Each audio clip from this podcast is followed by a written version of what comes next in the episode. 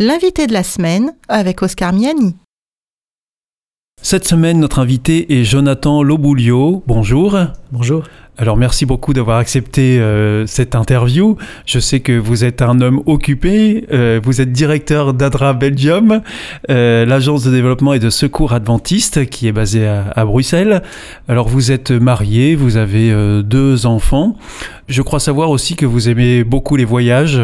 Tout à fait, oui. oui. C'est ça. Hein oui, c'est rien de le dire. Mes informations sont, sont bonnes? Elles sont bonnes, elles sont bonnes. C'est rien de le dire?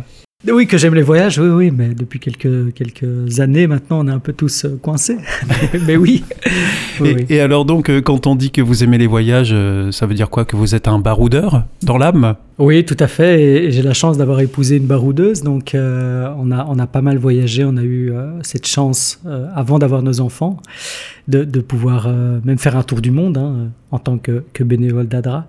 Mais oui, oui, on aime, on aime beaucoup. Et puis c'est aussi moi dans mon ADN familial. Hein, on a toujours voyagé avec mes parents. On est, on est déjà, je suis à moitié italien, donc fatalement, il y a, y a, ce voyage-là euh, presque chaque année. Euh, quand on est en Italie, vous voulez dire Oui, en Sicile, tout vous, à fait. Vous allez voir la famille Oui, on y allait, euh, tout à fait.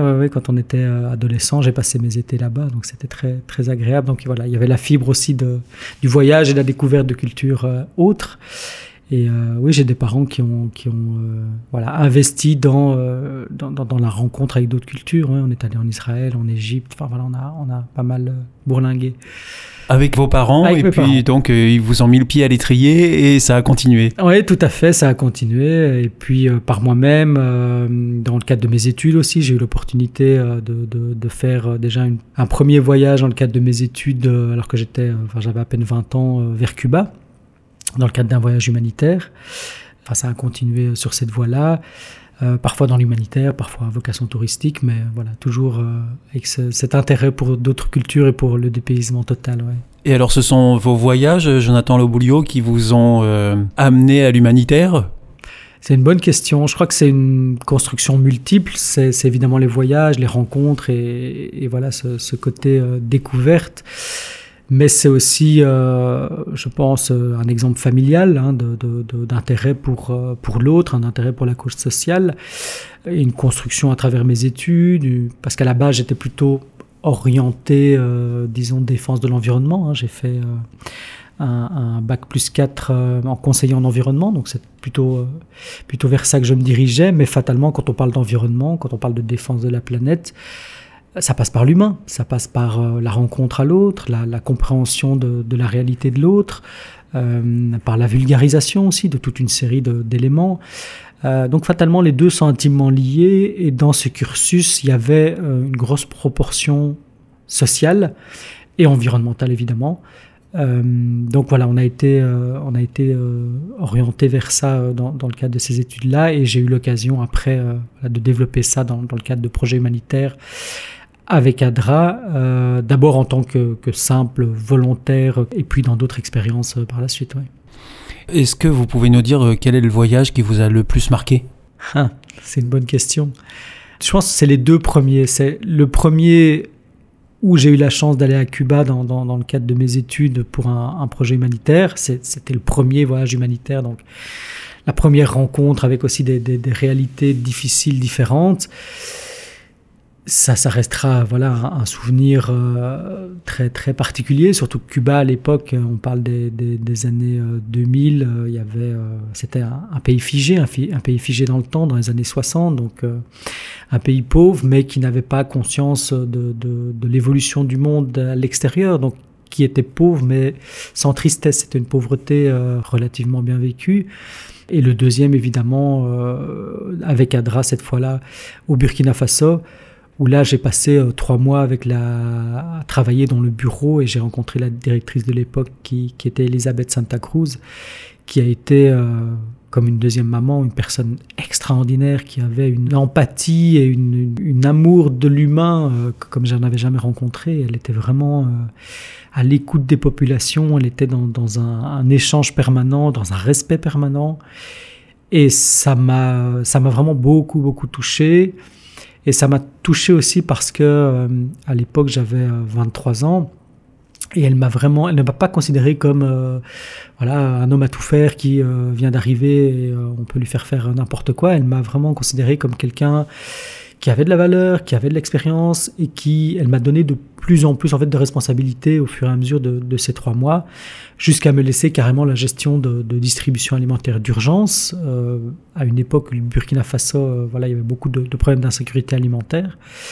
Et voilà, ça m'a, ça m'a vraiment forgé. Et, je peux vous le dire que distribuer dans, dans un contexte euh, de, pénurie d'aliments, distribuer des vivres, faut être bien accroché, surtout du haut des 23 ans, commencer à gérer des équipes et, sentir la pression de la foule et, le besoin de, nourriture de la foule.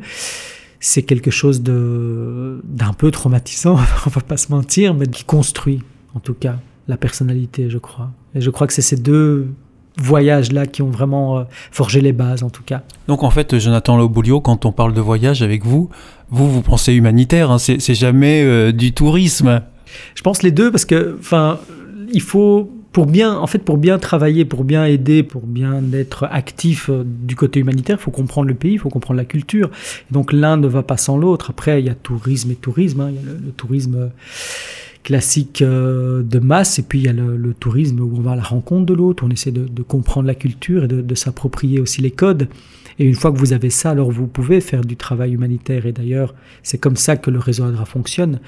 Les bureaux sont euh, déjà composés de locaux la plupart du temps et fatalement ont une connaissance de la culture, ont une connaissance des, défis. Et c'est comme ça qu'on fait le, meilleur travail. Donc l'un ne va pas sans l'autre, ce n'est pas pas l'un ou l'autre. Et, souvent, euh, ben, fatalement, quand on est euh, plusieurs mois, voire plusieurs années volontaires à l'étranger, bah, on, visite le pays. Les travailleurs d'ADRA nous, nous, nous invitent à gauche, à droite à découvrir telle ou telle chose, et souvent en dehors des sentiers battus. donc c'est vraiment du, du plaisir à l'état brut. Vous nous avez parlé de vos origines italiennes. Euh, de quel milieu familial est-ce que vous venez, Jonathan Lobouglio alors, alors mes, mes, parents sont tous les deux infirmiers. Mon papa bah, vient de Sicile. Hein. Il, a, il a quitté la Sicile euh, à l'âge de 18 ans pour, euh, pour une vie meilleure. Hein. Donc c'est clairement euh, voilà, un, un, immigré qui s'est retrouvé en Suisse au final. Et ma maman est issue d'une famille plutôt aisée mais a toujours été euh, intéressée par la cause sociale depuis, euh, voilà, depuis toute petite. Elle a toujours été euh, dans des mouvements sociaux, active, active dans des mouvements de jeunesse. Et moi, mon, mes souvenirs d'enfance de mes deux parents, c'était euh, sans le dire et sans s'en sans, vanter, mais il y avait toujours euh, trois, quatre personnes qui, euh, qui, qui, vivaient grâce à mes parents, soit par, voilà, on dépose un paquet de pâtes quelque part, ou on dépose une enveloppe discrètement avec un peu d'argent dans une autre maison. Enfin voilà, si, j'ai été éduqué dans, dans ce tissu-là de, de solidarité, de bienveillance mais pas du tout démonstrative. C'était euh, voilà, on le fait parce que parce que parce que voilà, c'est ce qu'il faut faire, mais euh, il n'y a pas il a pas de raison de s'en vanter, il n'y a pas de raison de le crier sur les toits. Ça c'était là une expression favorite, on crie pas sur les toits. Et donc votre maman est d'origine belge par contre Tout à fait. Elle, est belge. elle est belge et les deux se sont rencontrés en Suisse pour le coup, euh, puisqu'ils ont tous les deux fait leurs études d'infirmiers en Suisse. Et voilà, ils ont, on a eu une vie ballottée entre la Suisse et la Belgique et l'Italie. Donc voilà déjà l'envie de voyage, hein, tout des tout petits, ce côté euh, une jambe dans chaque pays. Rien n'est dû au hasard. Je ne crois Avec pas. Les parents que vous avez, euh, vous avez été propulsés, euh, tournés vers les gens en fait. Oui, je crois. Je crois que que fatalement c'est dans l'ADN de la famille sans que, pour que ce soit explicité euh, tout autant. D'ailleurs, j'ai euh, enfin mon petit frère qui est euh, chef éducateur, enfin il est, il est, éducateur en fait pour des, des personnes avec des, des, handicaps mentaux. Donc il travaille dans le social aussi. Voilà, mmh. j'ai mon grand frère qui est enseignant. Enfin voilà, il y a, y a, un côté contact humain qui est, qui est très fort. Tourner vers l'autre. Oui, tourner vers l'autre, mais sans que ce soit spécialement dit. En fait, c'est venu de manière naturellement dans nos, dans nos cursus voilà, et même avec des, parfois des frustrations, euh, parce que mon premier métier, c'était pas celui-là. Donc voilà, c'était plutôt euh, un travail de politicien.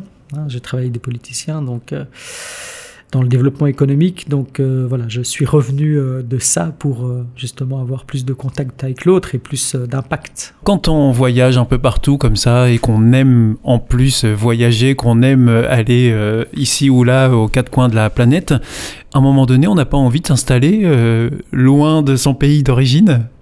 Ah, Ça, c'est une question difficile. En fait, tant qu'on est en mouvement, en tout cas pour ma part et, pour celle de mon épouse, on n'a pas ressenti le, besoin de revenir s'installer euh, définitivement. On n'avait pas ce besoin-là euh, quand on a fait notre tour du monde euh, en tant que volontaire. tant qu'on était en mouvement, on, était, on, ne ressentait pas ce besoin de, rentrer à la maison, entre guillemets. Alors ça ne veut pas dire que nos proches ne nous manquaient pas, hein, ils nous manquaient bien sûr. Euh, mais on les avait régulièrement voilà, au téléphone, euh, par, Skype ou sur les réseaux sociaux. Euh, mais c'est quand on est revenu, sans savoir vraiment si on allait rester, où là, on a repris des habitudes, on a repris aussi des, des nos modes de vie le train-train quotidien, on pourrait dire. Voilà, train-train quotidien. Et puis, puis euh, est venue l'envie des enfants aussi. Euh, voyager avec des enfants, les déraciner, les, les, les, les, enlever aussi de, du contact avec les grands-parents, les cousins, tout ça, ça nous, ça nous peinait. On n'avait pas envie de faire ça. Donc voilà, on a mis notre, notre bougeotte en stand-by, en tout cas, le temps que les enfants soient plus grands. Et puis, on verra bien, on ne se ferme pas de porte a priori le Covid nous en a plutôt fermé. oui, c'est vrai que là, en ce moment, c'est compliqué de voyager. Hein. Oui, ça nous a bien calmé. Euh, mais voilà, c'est l'occasion de faire grandir nos enfants qui sont encore tout petits et, de, voilà, de, prendre le temps avec les grands-parents, de, vivre aussi euh, d'autres aventures, mais plutôt locales. Alors, je vous propose une première pause musicale, Jonathan Loboulio, et puis on se retrouve juste après.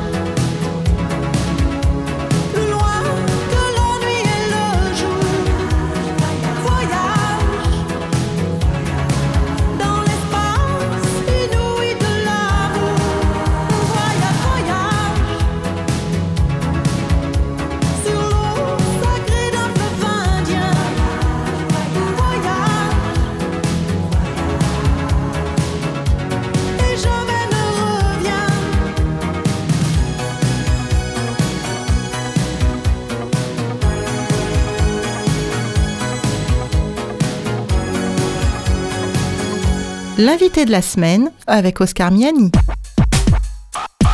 Cette semaine, notre invité est Jonathan Loboulio, directeur d'Adra Belgium.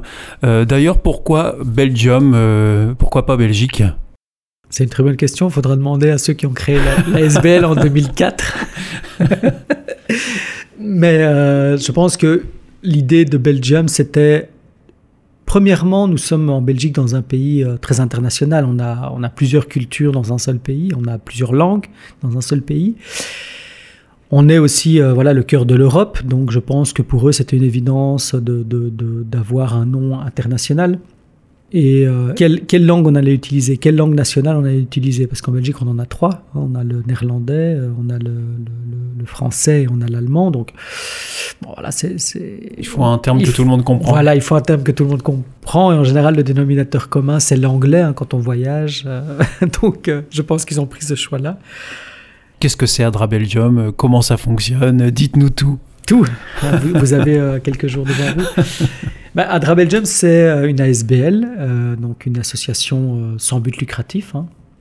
association de, coopération internationale, donc ça c'est le terme un peu classique en Belgique. Donc c'est une association très clairement qui mène des projets à l'étranger. Comme on est membre du réseau ADRA, c'est évidemment des projets dans le cadre du réseau ADRA. ASBL qui a été, je le disais tout à l'heure, mise en place en 2004. Ça ne veut pas dire que les activités ne sont pas antérieures à ça, hein. mais officiellement la SBL a été construite en 2004, a grandi tout un temps et a continué à, vivre euh, surtout soutenue par des volontaires. Hein. Et en, 2015, donc il y a eu euh, la possibilité d'avoir des, des, subventions, notamment de la part de plusieurs instances adventistes pour l'engagement d'un directeur. 2015, euh, moi j'étais euh, en tour du monde, 2015-2016. Euh, donc très clairement, quand j'ai entendu parler de ça, j'étais déjà engagé pour ADRA euh, en Belgique euh, avant mon départ, évidemment, en tant qu'administrateur et en tant que volontaire. Mais voilà, j'avais coupé, j'avais coupé le lien puisque fatalement j'étais à l'étranger, je ne pouvais pas assurer le travail ici en Belgique. Mais donc voilà, quand j'ai vu cette offre d'emploi, je me suis dit là il y a, une belle opportunité. Pourquoi pas hein, Finalement, ça peut être la, continuité de, notre volontariat à travers le monde, et mais sans voilà sans trop y croire en me disant je tente, on verra bien. Hein. Euh, j'avais euh, j'avais l'envie de, transformer ce volontariat au sein d'Adra en, quelque chose de plus euh, durable. et donc j'ai tenté. J'étais au milieu du Pacifique avec Magali, mon épouse, au Vanuatu pour être plus précis. Et donc au bout de quelques semaines, j'ai reçu une réponse en disant oui voilà votre CV, la lettre, voilà ça nous intéresse. De, de, pouvoir échanger avec toi. Donc il y avait plusieurs candidats. Hein. C'est une, commission indépendante hein, qui, qui, a sélectionné les candidats, parce que le conseil d'administration me connaissait fatalement, donc euh, voilà, ça a été extériorisé. Et donc cette commission m'a entendu euh, par Skype, donc on a fait un échange, euh, mais il faut, faut, vous imaginer Skype d'un bout à l'autre du monde, c'était quelque chose d'assez incroyable, une expérience en soi. Et donc pendant deux heures, voilà, ils m'ont cuisiné très clairement, et fatalement, au bout de, de, de quelques mois, je crois, ils m'ont recontacté en me disant voilà, le, poste est à toi si tu le souhaites toujours, euh, parce que fatalement, j'avais accumulé énormément d'expérience au sein d'ADRA. En tant que volontaire uniquement Tout à fait, en tant que volontaire, que ce soit euh, dans une perspective plutôt administrative euh, qu'une perspective de, terrain. Donc j'avais une connaissance du réseau, j'avais une connaissance du mode de fonctionnement d'ADRA. Force était de constater que j'étais le, le, plus aptes, en tout cas, à occuper la fonction selon eux. Et donc j'ai pris cette fonction euh, en septembre 2016 euh, et, fatalement il y avait eu euh, plusieurs années de, de, calme. Hein. Le, volontaire qui s'occupait de la gestion d'Adra n'était plus actif depuis quelques années. Donc voilà, j'ai trouvé un bureau qu'il fallait redynamiser, remettre aussi au goût du jour et le refaire connecter aux défis des années 2016 vous aviez imaginé un jour euh, occuper ce type de poste? J'en avais rêvé parce ah, que vous, vous en rêviez en bah, fait. J'en rêvais fatalement. J'avais envie de travailler dans l'humanitaire, euh, d'où le fait que, que voilà, on s'était mis à disposition en tant que volontaire parce que c'est quelque chose qu'on avait envie de vraiment envie de, de réaliser. Euh, maintenant, de là occuper une fonction de direction au sein d'Adra, clairement non, j'avais pas, pas envisagé ça. Et c'est un peu le le parcours et, euh, chaque, chaque étape et chaque pavé sur la route qui, qui, qui a amené à ça. Mais c'était pas pas une prédestination, euh, c'était pas un, rêve d'enfant de travailler absolument pour Adra. C'est venu par la force des choses, parce que je me suis rendu compte aussi de, l'exceptionnel travail qui est fait à travers le monde. Et je me suis dit, euh, en travaillant en tant que volontaire, je me suis dit, mais je veux en être, vraiment. Ce qui a été déclencheur, c'est votre premier voyage à Cuba euh, dans le cadre de votre cursus scolaire oui, je pense que c'est, en tout cas, c'est la première expérience humanitaire. Donc, c'est là où je me suis dit, euh, voilà, ton, ton, amour des voyages, ton, ton, envie de découvrir d'autres cultures et en même temps cette envie de faire la différence et de, de, de contrebalancer l'injustice que certaines personnes euh, vivent, bah, vous mettez tout ça ensemble et ça fait un travailleur humanitaire, très clairement. Et, donc, pourtant, vous aviez fait des études euh, dans l'environnement. C'est ça, oui. Et donc, vous avez abandonné, pas vraiment en réalité? Ce, pan-là pour vous tourner vers autre chose? Non, je pense que j'ai orienté ce pan vers, euh, vers le travail humanitaire. C'est une adaptation en quelque sorte. Oui, si vous voulez soigner la planète, il faut commencer par soigner l'homme. Enfin, mhm. Vous ne mhm. pouvez pas faire l'un sans, sans, faire l'autre et inversement. Hein. si vous voulez soigner l'homme, euh, commencez par soigner la planète. Pour moi, l'un ne va pas sans l'autre et on voit les défis euh, actuels, les migrations climatiques. Enfin voilà, tout ça est lié, c'est un tout. Mais c'est clair que, euh, que mon, parcours à la base, euh, voilà, quand je suis sorti de mes études, ben, je me suis orienté vers, euh, vers le monde plutôt économique, où il y avait aussi besoin, il y a toujours d'ailleurs besoin d'une transition, vraiment, environnementale et, une, conscientisation en tout cas du, du, monde entrepreneurial. Et donc voilà, j'ai travaillé dans une sphère plutôt politique où on prenait des décisions, on aidait des entreprises à, à se développer dans, dans le secteur euh, durable, en fait, plus mhm. durable. Mais c'est clair qu'au bout de, plus de cinq ans à travailler là-bas, je me suis rendu compte que euh, j'avais envie d'humain, j'avais envie de contact humain, j'avais envie vraiment d'en faire euh, plus, en tout cas, et, différemment. Parce qu'on voilà, on le sait tous, hein, la, la, la, façon de faire. Euh, c'est plutôt bureaucratique. C'est plutôt bureaucratique et parfois déconnecté vraiment de la réalité. Et ça, je, voilà, j'en voulais plus. Et la rupture a été vraiment. Euh, j'ai mis ma carrière euh, en pause pendant un an. on avait... Pour faire le tour du monde et, et servir pour des causes humanitaires euh, avec ADRA. Voilà, tout à fait. Et alors donc ça c'est le, début de votre nouvelle vie Voilà, c'est ça. et, donc en fait je ne suis jamais vraiment revenu hein, parce que j'ai donné ma démission quand j'étais au milieu du Pacifique je suis quand même revenu faire un préavis. Hein. Mais, euh, mais, mes collègues, euh, voilà, ils, le sentaient bien. Quand j'aurais annoncé que je partais en tour du monde, ils m'ont dit, mais tu ne reviendras jamais. ils n'avaient pas totalement tort. Et, alors, euh, Jonathan Loboulio, quand vous prenez ce poste de directeur d'Adra Belgium, qu'est-ce qui vous attend? C'est quoi les, chantiers? Vous parliez de défis juste avant. c'est quoi ces défis qui vous attendent? Quels sont les chantiers alors qui sont en route ou qu'il faut mettre en route? Ce qui m'attendait déjà, c'était euh, des caisses et des caisses de poussière dans un bureau euh, qui, n'avait plus été ouvert depuis euh, cinq ans, je crois. Mais les, défis, c'était vraiment la professionnalisation, c'était aussi la, reconnaissance, reconnaissance de l'État, reconnaissance du terrain. Et c'était euh, c'était mettre en place des protocoles, mettre en place euh, toute une série de, de, campagnes aussi de communication. Enfin voilà, c'était passer d'une action euh, qui a été faite avec le cœur de, de, la part de volontaires à quelque chose qui est toujours fait avec le cœur, mais professionnel, avec un, un, cadre précis dans le, le, le tissu international ADRA. Quand vous êtes arrivé, c'était l'objectif. Tout à fait. Vous considérez que vous avez atteint cet objectif-là aujourd'hui? Non, je pense que l'objectif ne sera jamais atteint parce que c'est une, une, comme une amélioration continue. Mais une amélioration avec euh, de l'innovation, une amélioration avec, euh, avec beaucoup de, d'idées, beaucoup d'ambition. Hein. On a vraiment l'ambition de, de, que ce bureau euh, devienne en tout cas en Belgique un bureau de référence dans le milieu humanitaire. Euh, et, on a grandi depuis, on a des, équipes, on a voilà, mis en place toute une série de choses et on a surtout commencé à travailler sur le territoire belge. Oui, parce qu'on n'en a pas parlé, mais vos actions euh, initialement sont plutôt tournées vers euh, les pays étrangers, les pays les plus démunis. et puis donc il y a une transition qui, qui sont opérées et vous êtes venu aussi mettre en place des actions pour le territoire belge. Oui, tout à fait. Donc à la base, l'association ADRA euh, Belgium, c'est une association qui a une reconnaissance de l'État pour de la coopération internationale. Donc ça veut dire euh, on travaille, on mène des projets à l'étranger et on fait de la récolte de fonds en Belgique pour soutenir ces projets. Quand je suis devenu directeur, il y avait plusieurs défis par rapport à la Belgique. Le premier, c'était mobiliser les volontaires. Et euh, voilà, on sait très bien, on, mobilise mieux quand les gens sont, sont, actifs et peuvent vraiment être sur le terrain fatalement, il y avait des défis internes à la Belgique, que ce soit la, migration et les migrants qui essayaient d'aller à Calais et rejoindre l'Angleterre, que ce soit euh, euh, aussi la précarité grandissante en Belgique et, les défis sociaux en Belgique.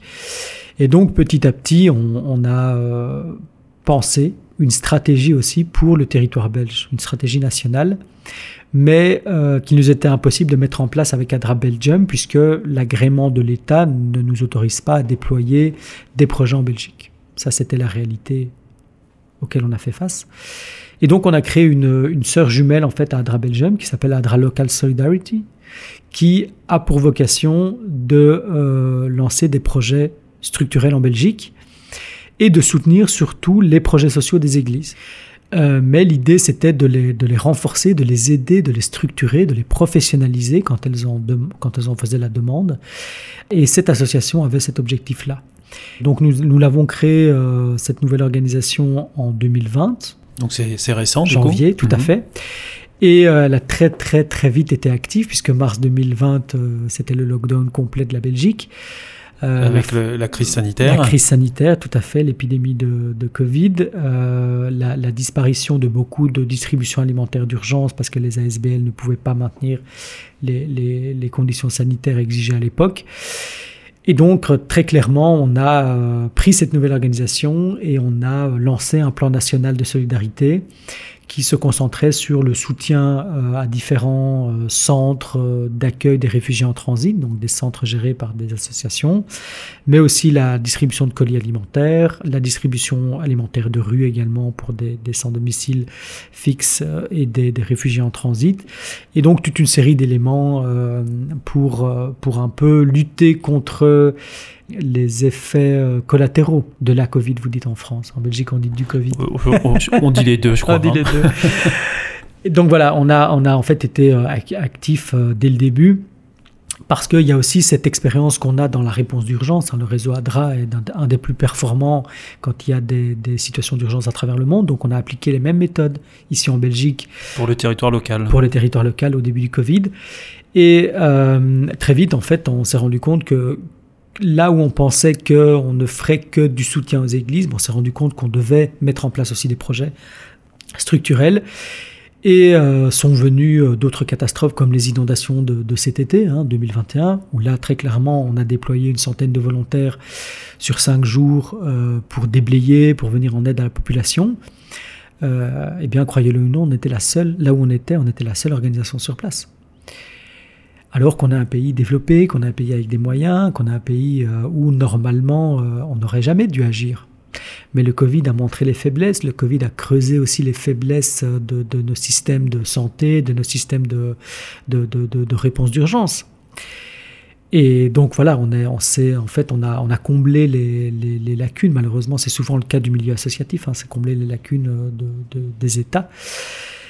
Et euh, parallèlement à ces réponses d'urgence, donc que ce soit le Covid ou les inondations, ben, on a mis en place des projets structurels de, où on a engagé nos volontaires auprès des, réfugiés et auprès de toute une série d'autres activités. Alors je vous propose qu'on en parle euh, juste après euh, cette, cette pause musicale et on se retrouve tout de suite pour justement parler de la situation des réfugiés et puis des projets que Adra Belgium met en place sur son territoire. A tout de suite. There's a place in your heart.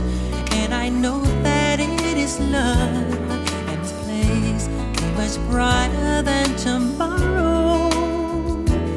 And if you really try, you'll find there's no need to cry. In this place, you feel there's no hurt or sorrow. There are ways to get there if you care enough for the living. Make a little space. heal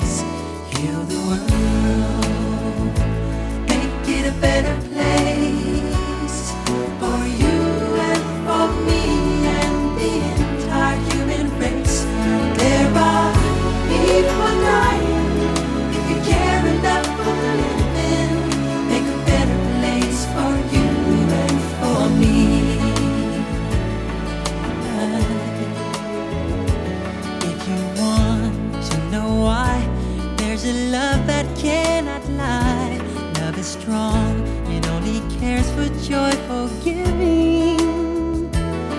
We try, we shall see. In this bliss we cannot feel. There are dreams, stop existing and start living.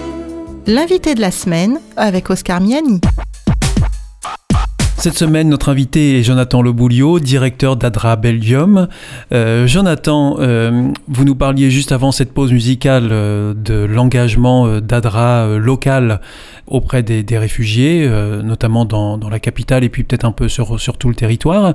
Aujourd'hui, quelle est la situation des réfugiés en Belgique? Bah, malheureusement, la situation n'a pas beaucoup évolué. Ici, il faut bien comprendre qu'on parle de, réfugiés en transit. Nous, on les appelle les, transit migrants. Euh, donc, c'est des réfugiés qui ne demandent pas l'asile ni en Belgique ni en France. Ils veulent aller en Angleterre. Exactement. Et c'est la tragédie qu'on a, qu'on a vécue ici il y a quelques, quelques semaines. C'est des réfugiés en transit. Donc, ils veulent demander euh, l'asile en Angleterre et ils veulent aller en Angleterre pour toute une série de raisons qui sont très... Euh, très logique en fait. Hein. La plupart des gens ne comprennent pas pourquoi, mais il y a des raisons vraiment structurelles. Le fait qu'en Angleterre, il n'y a, pas de carte d'identité, le marché du travail est beaucoup plus accessible pour eux, et il y a des, fortes communautés qu'ils tentent de rejoindre en fait. hein. S'ils réussissent à passer en Angleterre, ils peuvent être tranquilles, euh, on leur demandera pas forcément de régulariser leur situation Et ils pourront acc- avoir accès au marché du travail. Donc, euh, sans papier. Voilà, sans papier, ce qui profite aussi à, à l'État anglais, évidemment. hein. Et la derni- le dernier élément, enfin, juste de compréhension pour les auditeurs, c'est qu'aussi beaucoup sont coincés par des passeurs. C'est-à-dire que les passeurs ne recevront la totalité de l'argent que quand la- le réfugié, la personne, sera arrivé à destination. Et comment ils s'assurent de ça En confisquant parfois les passeports hein, ou les, pièces d'identité de- de- des réfugiés et en leur disant, ben voilà, je te rends ça, tu recevras ça quand tu seras en Angleterre. Et donc ces gens sont coincés, c'est-à-dire que euh, ils ont un chantage de la part du passeur qui lui veut son argent et il n'aura son argent qu'arrivé en Angleterre. Et en même temps, ils n'ont plus leurs papiers, leurs passeports euh, ou parfois leur, leur effet personnel euh, qui ont été confisqués par le passeur et ça garantit aux passeurs qu'ils vont aller jusqu'au bout de la démarche.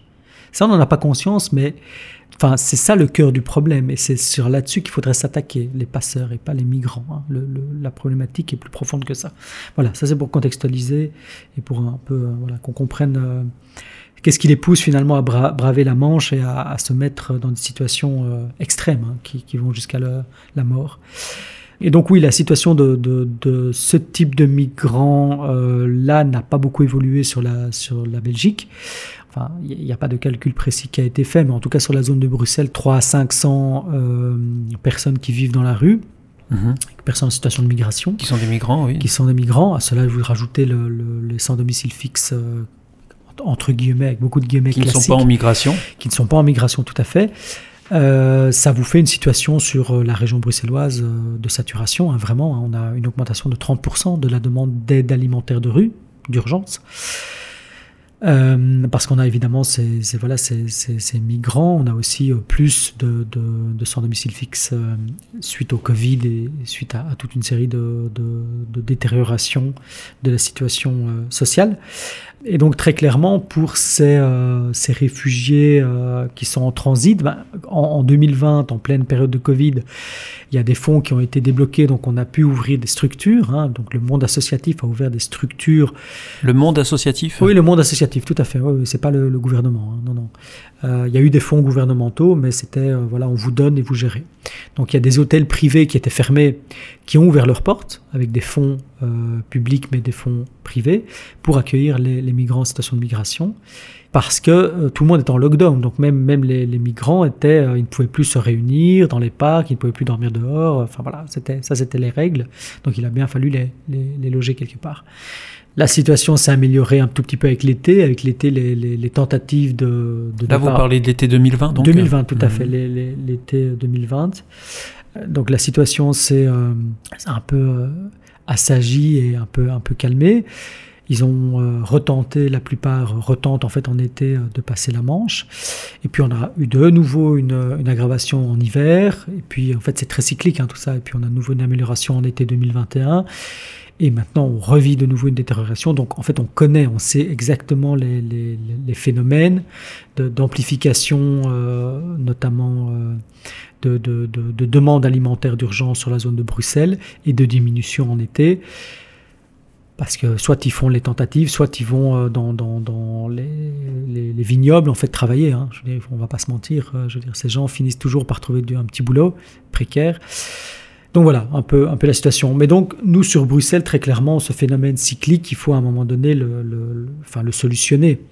Et, et ADRA apporte une réponse à, à cette situation des, des réfugiés? Alors, on apporte une réponse en deux temps. Le- la première, c'est en soutien euh, structurel et par nos volontaires dans les centres. Donc, nos volontaires sont euh, actifs euh, vraiment dans les centres pour faire la cuisine, pour faire, voilà, le, Donc dans les centres en collaboration avec d'autres organisations? Tout à fait, en prin- principalement avec la plateforme de soutien aux réfugiés qui est sur la zone de Bruxelles, la structure associative qui, voilà, qui coordonne l'aide aux réfugiés. Donc on a des volontaires, on a une aide structurelle, on les a aidés aussi euh, à, aller chercher des fonds en pleine période de Covid pour maintenir un lockdown des centres. hein. donc il faut bien s'imaginer euh, maintenir enfermé 300 personnes, qu'est-ce que ça représente? On a aussi, euh, en deuxième temps, des projets plus catégorisés d'urgence, donc c'est-à-dire d'une réponse immédiate, qui ne solutionnent rien en soi, mais qui répondent à un besoin, un besoin immédiat.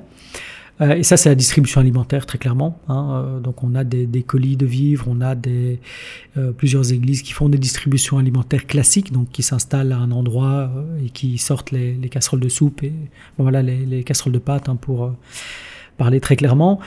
comme ce qui se passe en fait à, Grande-Sainte, hein, où vous avez l'antenne d'Adra Dunkerque qui, fait un travail incroyable avec les, migrants. Voilà, c'est un peu du même ordre. Mais euh, voilà, tout ça coûte de l'argent, tout ça demande beaucoup de volontaires, tout ça, euh, ça reste une activité d'urgence qui, sur du long terme, est difficile à maintenir.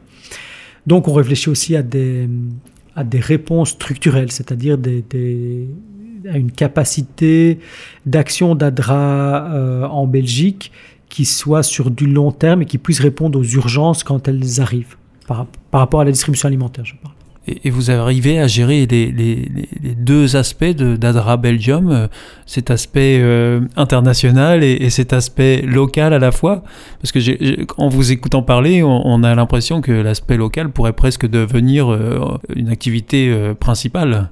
Il y a beaucoup de personnes qui nous posent la question. bah on, fait, on fait tout. En fait, hein, on fait les deux. ADRA est là pour, euh, pour agir auprès des plus vulnérables, sans, sans distinction. Donc, euh, on, répond aux besoins, qu'ils soient ici ou ailleurs. On a agrandi les équipes. Euh, maintenant, on arrive de nouveau à, un point de, de limite, c'est-à-dire qu'on va devoir encore soit agrandir nos équipes, soit réduire notre, notre action ce qu'on n'a pas envie évidemment. L'augmentation des équipes est liée aussi au financement hein, qui sont disponibles pour les, ressources humaines. Donc c'est des questions très compliquées.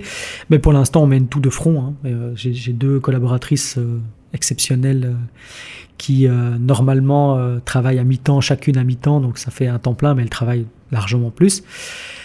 Parce que voilà, on le dit toujours, hein, c'est pas un métier, hein, c'est une façon de vivre. Hein. c'est une vocation. C'est une vocation. On ne travaille pas, on, on, on met des, des, rustines sur un monde qui fouille, mais on les met quand même et on essaye d'en mettre de plus en plus. Et... Malgré tout, devant cette situation, parce que vous, vous disiez euh, juste avant, euh, la situation avec les réfugiés, euh, bah, depuis des années, elle n'a pas beaucoup changé, et, elle est la même. D'un autre côté, avec vos équipes, vous et puis d'autres organisations, vous vous démenez sur le terrain vous n'avez pas l'impression de vous sentir impuissant face à, ces situations qui, qui s'enlisent alors c'est clair qu'on se sent, on se sent impuissant comme quelqu'un qui, euh, enfin comme un, enfant qui fait un château de sable et qui le voit détruit et puis qui refait le château de sable et voilà à l'infini. Maintenant c'est pas parce que euh, on se sent parfois impuissant qu'on ne doit pas faire ce qu'on fait. Dans tous les cas. Vous gardez la motivation malgré tout? Il n'y a pas le choix. Enfin à un moment donné c'est pas est-ce qu'on le fait ou est-ce qu'on le fait pas? C'est on le fait jusqu'à ce qu'on ne doive plus le faire. C'est pas une option, c'est pas optionnel. Quand vous voyez, euh, quand vous voyez les, les, des gens qui en plein hiver, même avec des enfants, avec des mineurs, hein, les, réfugiés en migration, c'est ça, hein, il y a des mineurs. Euh, dormir dehors euh, en plein mois de décembre, alors, enfin, qui fait des températures qui frôlent le zéro, c'est intenable, c'est pas possible. Enfin, pas, pas, on, peut, on ne peut pas accepter ça dans, dans, dans voilà, dans nos pays, pas dans des pays qui ont les moyens de, régler ça, et qui pour l'instant se concentrent sur autre chose, et, qui, parfois utilisent euh, les réfugiés comme un peu euh, le, je dire, l'excuse absolue. Aussi pire encore, euh, comme l'épouvantail, c'est-à-dire il y a un problème plus conséquent, mais on le cache avec autre chose. Ce que vous disiez, 3 à 500 réfugiés, c'est beaucoup, et en même temps, à la grandeur d'un pays, bah, c'est, oui, c'est, très peu, mais pourquoi? Parce que, parce que l'Union européenne en fait a repoussé euh, aux frontières et a externalisé en fait le, la gestion des réfugiés, euh, que ce soit en Turquie, que ce soit euh, au Maroc, que ce soit maintenant, vous voyez ce qui se passe en Pologne. Enfin, tout ça, c'est, de la non-gestion en fait qui, qui, finit par nous exploser à la figure. Hein. C'est vraiment ça qui est en train de se passer. Et en plus des manipulations politiques de la part de, de voilà que ce soit des deux côtés de la frontière, hein, je ne vais pas m'étaler là-dessus.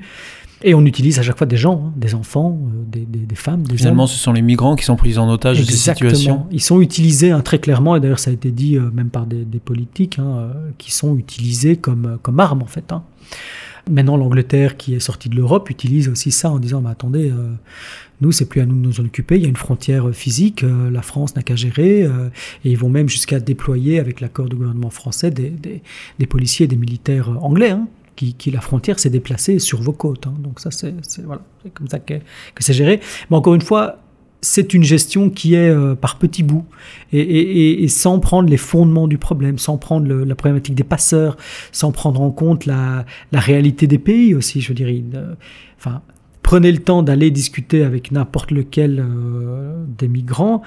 Il n'a pas quitté par gaieté de cœur. Hein. Je veux dire, le parcours qu'ils vivent, c'est des traumatismes à l'appel. Hein. On a accueilli avant, enfin voilà, il y a quelques années, un, réfugié. Euh, soudanais, il avait à peine 20 ans, il me racontait que pour pouvoir payer le passeur, il a travaillé dans des mines de métaux précieux, métaux précieux qui servent dans nos téléphones, entre parenthèses, pendant des années. Il a fini par avoir assez d'argent. Sa famille l'a envoyé, pourquoi? Parce que c'était le plus, le plus, celui avec la meilleure santé, le, jeune, celui actif, celui qui pourrait potentiellement travailler et renvoyer de l'argent au Soudan. Toutes les ressources de la famille ont été mises sur cette enfant, c'est un enfant qui a démarré son périple, qui est arrivé en Libye, qui a été vendu, vendu comme esclave, hein, ça c'est la réalité des faits, qui a, euh, grâce à l'aide d'une ONG, euh, été racheté, en fait, vraiment. Hein. il y a des ONG qui rachètent les, migrants euh, en Libye qui a trouvé le moyen, parce que son passeur était, les passeurs ils sont toujours derrière, hein, donc qui a trouvé le moyen de traverser la Méditerranée on lui a dit que c'était un ruisseau, on les a fait traverser de nuit, on les a mis sur une barque, on lui a dit que c'était une rivière. Le passeur lui avait dit, ne t'inquiète pas, 3-4 euh, heures de traversée, c'est un fleuve en fait. Et ils les font traverser de nuit. Euh, il s'est retrouvé, évidemment, comme beaucoup, sur les côtes italiennes. Là-bas, prise d'empreinte, demande forcée d'asile en disant, ben voilà, c'est ici que tu dois la faire. Lui dit non, moi je veux aller en Angleterre. Donc il continue son périple qu'il échappe aux autorités italiennes. Il arrive en Belgique. En Belgique, on lui dit Ah, attendez, hein, pays d'entrée dans l'Union européenne, c'est l'Italie. Voilà, il y a la, réglementation de Dublin. On vous renvoie en Italie. C'est là que vous devez euh, établir vos papiers et faire une demande après, une fois que vous avez l'asile, pour venir en Belgique ou en Angleterre si vous le souhaitez. Donc ça, c'était en 2019. Il a été renvoyé en Italie. Il m'a appelé en pleurs de, l'Italie en disant qu'est-ce que, je peux faire? C'est illégal de faire traverser les, réfugiés euh, d'une frontière à l'autre. Donc ils se débrouillent par eux-mêmes. Il est réarrivé en Belgique. On l'a accueilli quelque temps euh, chez nous parce qu'en Belgique, ce n'est pas interdit d'accueillir euh, des sans-papiers. Qu'on l'a accueilli et c'est là m'a, enfin voilà, qu'on a vraiment parlé de son histoire. et il a fini par atteindre l'Angleterre. Hein. Il m'a envoyé un message par la suite parce que je lui ai posé la question. Je lui ai dit mais comment tu as réussi? Et il m'a dit il y a un policier. Je pense qu'il parlait d'un douanier, mais qui euh, m'a vu, qui a tourné le regard. J'étais dans un camion, il m'a vu, il a regardé autre part. C'est comme ça qu'il est arrivé en Angleterre. Enfin, on peut pas, en entendant ce genre d'histoire, de, on peut pas se dire euh, ah ils viennent, euh, c'est le grand remplacement, ils viennent voler notre travail, ils viennent remplacer. Mais enfin, les gens qui disent ça, ils, devraient vivre ce parcours migratoire avant d'ouvrir la bouche, je pense, hein, vraiment pour rester dans des termes polis. Ouais, je pense, je pense qu'il faut vraiment faire l'effort d'écouter avant tout. Enfin voilà, c'était une aparté par rapport à, l'interview. Mais, très, très, très intéressante parce que on comprend pourquoi, euh, euh, malgré euh, les années, vous continuez à être très motivé. On, sent dans vos propos toute la motivation qu'il y a et on, on vous sent pas découragé. En tout cas, on vous sent plutôt remonté à bloc, on pourrait dire. Bah, déterminé parce que parce que je pense que déjà, c'est ma foi aussi, c'est mon, témoignage. Je pense que euh, l'exemple du Christ nous montre vraiment que la, compassion ne s'y limite pas à, nos voisins ou aux gens qui nous ressemblent. L'évangile ne parle, ne parle que de ça, de, compassion et d'amour de l'autre. Alors on n'est pas obligé de tout accepter, mais il faut comprendre les choses, il faut s'intéresser à l'autre. Enfin, je pense que beaucoup, euh, beaucoup auraient à gagner de rencontrer et de discuter vraiment face à face, les yeux dans les yeux, avec un migrant ou une migrante, et de, construire finalement son avis sur ça. Je pense que ce serait euh, peut-être formateur que les gouvernements pensent un peu euh, à ça. Alors Jonathan Boulot-Bouliot, je vous propose qu'on fasse une nouvelle et dernière pause musicale et puis on se retrouve juste après et vous allez nous parler notamment de votre projet de foot truck. À tout de suite. J'ai vu dans ton regard l'histoire d'un homme paniqué. Comme la vie nous assomme, t'es parti sans aucune idée. Les étoiles que les yeux, tu veux garder ta dignité. Alors t'as pris la route pour l'Europe et ses qualités. On t'a vendu du rêve, on rêve, rêve. On t'a vendu du rêve, rêve, rêve. T'as quitté ton pays, rêve, rêve. Car on t'a vendu du rêve, rêve, rêve. Sur ce bateau, tu as perdu un tas d'amis. Tout ce que tu voulais c'était rejoindre l'Italie. T'as fait confiance aux hommes. Mauvaise idée, mauvaise idée. T'as fait confiance aux hommes. Mauvaise idée, mauvaise idée. Bloqué dans le désert, loin de chez toi et ta famille. Un bidon d'eau pour dix, c'est pas ce qu'on t'avait promis. Il n'y a plus que toi, Nzambe. Nzambe, ne laisse pas tomber. J'ai vu dans ton regard l'histoire d'un homme paniqué. Comme la vie nous assomme, t'es parti sans aucune idée. Les étoiles que les yeux, tu veux garder ta dignité. Alors t'as pris la route pour l'Europe et L'invité de la semaine avec Oscar Miani. Cette semaine, notre invité est Jonathan Lebouliot, directeur d'ADRA Belgium, qui est l'agence de développement et de secours adventiste en Belgique. Alors, euh, Jonathan Lebouliot, juste avant cette euh, pause musicale, euh, vous nous parliez euh, des réfugiés, vous en avez parlé d'une manière très intéressante, vous nous ouvrez les yeux sur certaines situations. Merci. Alors, on revient aussi au travail euh, d'Adra Belgium euh, et notamment sur son territoire. Et là, vous avez eu euh, une idée, vous avez imaginé un concept innovant avec un, un food truck. Vous, pouvez nous, en parler, un food truck solidaire en quelque sorte?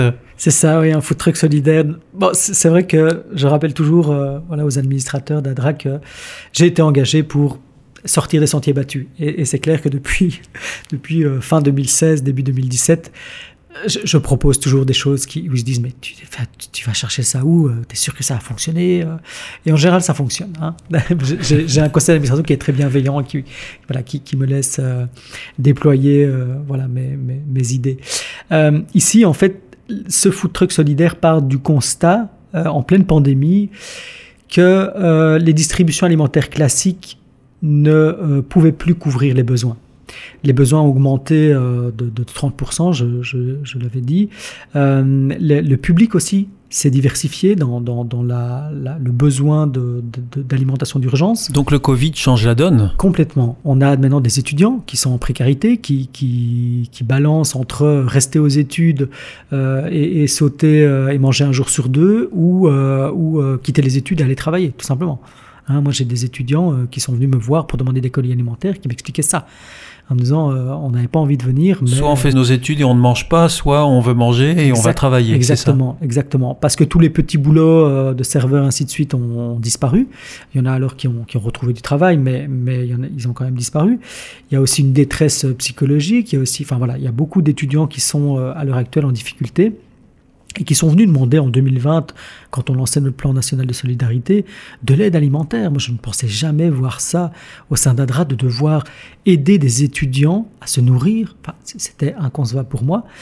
Mais les étudiants ne sont pas les seuls. Les femmes seules avec enfants, euh, ben, fatalement, quand, quand vous êtes confiné, que vos enfants ne sont plus à l'école, que vous devez quand même aller travailler, mais que vous dites à votre employeur non, je dois rester à la maison pour m'occuper des enfants, il y a des employeurs moins compréhensifs que d'autres. Donc il y en a beaucoup qui se sont retrouvés sans revenus. Il y a aussi des personnes âgées, il y a aussi euh, qui ne savaient plus faire leurs courses. Enfin voilà, les, publics euh, sont vraiment variés. Et puis il y a les publics classiques, il y a les, les, personnes en situation de migration qui vivent à la, rue, il y a les, d'autres, euh, d'autres personnes vivant à la rue aussi qui ont fatalement augmenté, des gens qui se sont retrouvés à la rue parce que ne pouvant pas payer un ou deux loyers. Voilà, tout ça a, a- a- a renforcé finalement et a augmenté euh, massivement ce, ce public. Ça, c'est la première chose. La deuxième chose, c'est que les distributions classiques, donc mettre les gens à la file et leur, commencer à leur distribuer euh, de la nourriture, ben, en, période de Covid, ce n'est plus possible. On ne peut plus pas faire des grandes files d'attente. euh, Exactement, des grands rassemblements, c'était plus possible. Euh, il y a aussi les finances. Ben, la moitié des associations belges sont dans le rouge au niveau financier. Euh, parce que moins de dons, moins de soutien institutionnel, euh, donc plus moyen de, de- de déployer, de développer des, actions, euh, même des actions d'ordre alimentaire. Et toute une série d'autres défis que, le monde de la distribution alimentaire d'urgence n'a pas, pas pris en compte, hein, les défis environnementaux, les défis alimentaires, enfin voilà, toute une série de choses. Vous prenez tout ça, vous prenez tous ces constats, et euh, c'est de, de, cela, de ce terreau-là, qu'est émergée l'initiative du, du, food truck solidaire, qui est un food truck, tout ce qu'il y a de plus classique, hein, qui fait de la street food végétarienne. Donc, food truck, c'est un camion euh, de nourriture. C'est ça, c'est une cuisine. food, c'est la cuisine de, rue. Exactement, qui a des codes bien particuliers. La street food, c'est euh, le hot dog, le burger, le wraps. Euh, enfin voilà, c'est des codes facilement mangeables. Enfin voilà, vous êtes en pleine rue, vous achetez, vous mangez. Ici, c'est en mode végétarien, avec des produits locaux et fait maison. Et donc, ce food truck fonctionne dans une formule business en journée fonctionnera. Pardon. Qu'est-ce que vous voulez dire par formule business Alors formule business, c'est tout ce qu'il y a de très très classique quand euh, vous du commerce quoi. Du commerce, exactement. Quand vous êtes sur un marché, ben, il y, a souvent un food truck. Quand vous, êtes, vous sortez de, de votre bureau, ben, il y a peut-être sur une place un food truck qui vend. Euh, ça peut être des cafés, des donuts, euh, des, des, des falafels, des frites. On appelle ça un frites cote en Belgique. c'est mes références, hein, désolé. Euh, même euh, des camions pizza, hein, on en voit beaucoup. Euh, donc voilà, qui il va faire les marchés. Il va, donc c'est ce modèle-là. Dans la journée, il fonctionne sur ce modèle-là. Sur ce modèle-là, vendre tout ce qui est de plus classique. Et les bénéfices de cette action de, journée servent l'action de soirée, qui est une action sociale de distribution alimentaire. Donc le, dans la journée, les plats qui sont vendus financent les plats offerts gratuitement le soir. Exactement. Exactement, avec l'idée d'une autonomie financière totale. C'est-à-dire que le, food truck euh, euh, ne serait, euh, à terme en tout cas, plus du tout financé de l'extérieur. Mhm. Ça, c'est l'idée. Le, projet est lancé avec l'aide de, partenaires, de subventions. Ah, tout à fait. Hein, mais la vocation est qu'il s'autofinancent. Oui, exactement, mhm. exactement. Et avec un concept qui est fort, qui est un concept de eat good, do good, feel good. Donc ça, c'est le concept qu'on a mis en place au sein d'Adra, qui est Eat Good parce qu'on propose dans la formule tant commerciale que sociale une nourriture de qualité, locale, avec euh, voilà aussi une, plus-value euh, au niveau gustatif. on, a, on a des cuisiniers qui vont, qui vont réfléchir aux recettes. Enfin, c'est quelque chose vraiment de travailler. Euh, fatalement, hein, si vous êtes dans un commerce, vous devez penser à ces aspects-là. Mais cet aspect-là est aussi proposé euh, finalement en distribution alimentaire euh, d'urgence. Ce sera des, hamburgers, ce sera des ah, Ce seront les mêmes produits vendus dans la journée et le soir. Exactement, de la street food, mais en végétarien. Donc euh, les migrants qui n'ont pas les moyens de se payer ce, repas auront un, bon repas aussi. Exactement, ils auront exactement la même chose parce que c'est important pour nous de ne pas faire de différence entre le client ou le, la personne en difficulté c'est aussi une question de, respect de l'individu. C'est comme ça qu'on a créé ce concept. Il y a aussi un travail évidemment sur une vision zéro déchet. Donc à terme, le, food truck sera zéro déchet parce que dans la distribution alimentaire, ben, fatalement, ça produit beaucoup de déchets, vous n'avez pas toujours les infrastructures pour éliminer ces déchets. Euh, et puis il y a aussi notre souci environnement, environnemental au sein d'Adra, notre souci de, protection de, la planète. Et donc là, vous retrouvez votre euh, formation initiale. Ah, vous m'avez découvert, en effet. ouais, ça paraît euh, si évident quand vous le dites. Ça, paraît tellement évident. Oui, en effet, très clairement. Très clairement, mais c'est aussi un souci qu'on a dans, nos projets à travers le monde. Hein. Par exemple, en Mauritanie, on recycle des bouteilles en plastique pour en faire des maisons pour, pour les lépreux. J'ai déjà présenté le projet. Oui, on s'en souvient. Mhm. Euh, il y, a toujours ce côté-là parce qu'on ne peut pas euh, soigner l'humain dans un environnement détérioré. C'est pas possible. On ne peut pas prendre euh, en compte l'humain si autour de lui il vit dans, une décharge. Enfin, ça n'a pas de sens. Voilà, c'est une approche systémique, une approche complète. Et donc ce food truck va vraiment travailler sur ces aspects-là avec une identité vraiment très très forte et surtout avec l'appui de, des églises les plus impliquées qui, pour l'instant, font de la distribution alimentaire, mais fatalement, elles ont aussi, euh, elles font face à des défis, que ce soit financiers, que ce soit mobilisation des volontaires, sécuritaire, euh, hygiène et mesures Covid, enfin voilà, toute une série de défis auxquels va répondre ce, nouvel outil, parce que c'est ça avant tout, c'est un outil, un outil à faire le bien, un outil à, répondre à un besoin. Euh, qui peut-être sera décliné, euh, qui sait à l'avenir, en d'autres, euh, en une chaîne. hein. On peut en lancer deux, trois, quatre, dix. hein. Si, euh, si Une on fois a que la- le, le modèle est lancé, Voilà, en tout cas, le concept, euh, il tient la route. Financièrement, ça tient la route. Les, les- tout a été budgétisé, tout a été. euh, Enfin, on a des, des business plans euh, qui, qui ont été mis à l'épreuve, euh, avec un déploiement euh, prévu pour l'été euh, 2022. Euh, pour faire ses premières armes et euh, un déploiement total euh, l'hiver évidemment. alors on, on en reparlera sur, sur Avec cette plaisir. antenne, Jonathan Loboulio. Je vous ferai Euh, goûter. Hein. Oui, avec plaisir. les frites, euh, surtout belges, il faut les goûter. hein. Pourquoi pas oui, Pourquoi pas pourquoi- J- J'ai envie de vous demander, euh, quand vous êtes fatigué, euh, Jonathan Loboulio, qu'est-ce que vous faites? Vous partez en voyage? Je partais en voyage. Vous partiez en voyage Oui, on, a- je- je- je- on faisait beaucoup de, avec, euh, avec Magali, mon épouse, de city trip. On, a, on était très friands de ça. Euh, Qu'est-ce que je fais quand je suis fatigué? Je dors?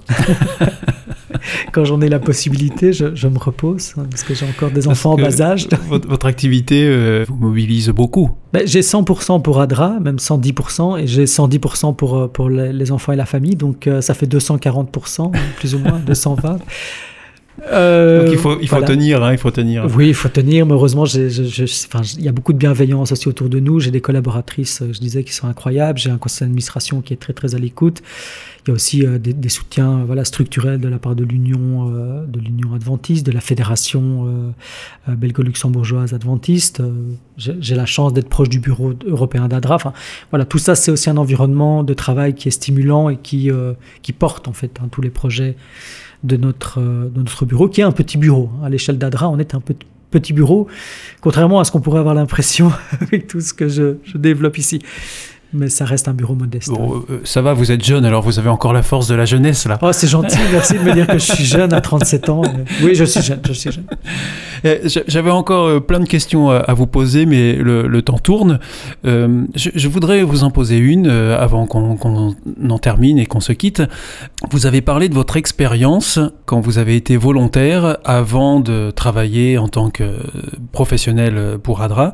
Est-ce que euh, vous considérez que c'est vraiment important, ça, pour un jeune, de, de s'engager dans, dans du, du bénévolat comme ça? Je pense que c'est, ça fait partie d'une construction, c'est clair. Ça peut être aussi salutaire pour des, des jeunes, ou des moins jeunes d'ailleurs. Qui ne savent hein, pas quoi faire Et euh, Voilà, qui sont un peu perdus. Euh, moi, très clairement, ma scolarité, je ne vais pas dire était catastrophique, mais était, euh, en tout cas quand j'étais adolescent, euh, chaotique. Et, et le fait de pouvoir euh, toucher, en tout cas euh, du bout des doigts, grâce à un professeur, euh, le, le- le travail humanitaire dans cette première expérience à Cuba, ça a été clairement un- un- un- une, une brique dans ma construction personnelle, et une brique qui sert de base encore maintenant, et qui a construit et qui a lancé, qui a ouvert des portes. Donc j'invite vraiment à tous ceux qui le peuvent hein, de, de, de faire du, du volontariat, d'être euh, S'engager s'engager, même localement, au niveau de sa rue. Enfin, il y a tellement de besoins. Voilà, il y a, il y a- il y a- y a tellement de besoins qui regroupent aussi un panel d'activités. euh, Enfin, vous pouvez faire euh, du volontariat euh, même au niveau écologique. hein. Vous pouvez aller compter. euh, Oui, dans tous les, domaines. Voilà, fait. hein. compter, les espèces marines, compter. Enfin, il y a plein de domaines, pas spécialement au sein d'ADRA, même si c'est ce qu'on veut. hein. Plus de volontaires chez nous, c'est très bien. Mais, Mais, mais pour ouvrir une, une fenêtre sur un avenir, euh, le volontariat, euh, le bénévolat peut être vraiment une formidable euh, opportunité. Je crois, et aussi, il ne faut pas se mentir, dans un CV, dire que vous avez été volontaire, c'est une expérience. C'est une expérience même professionnelle que vous pouvez valoriser. Et souvent, quand on sort des études et on, s'entend dire, ah, ben, vous n'avez pas assez d'expérience, voilà, hein, on ne va pas vous engager, on va engager quelqu'un avec plus d'expérience.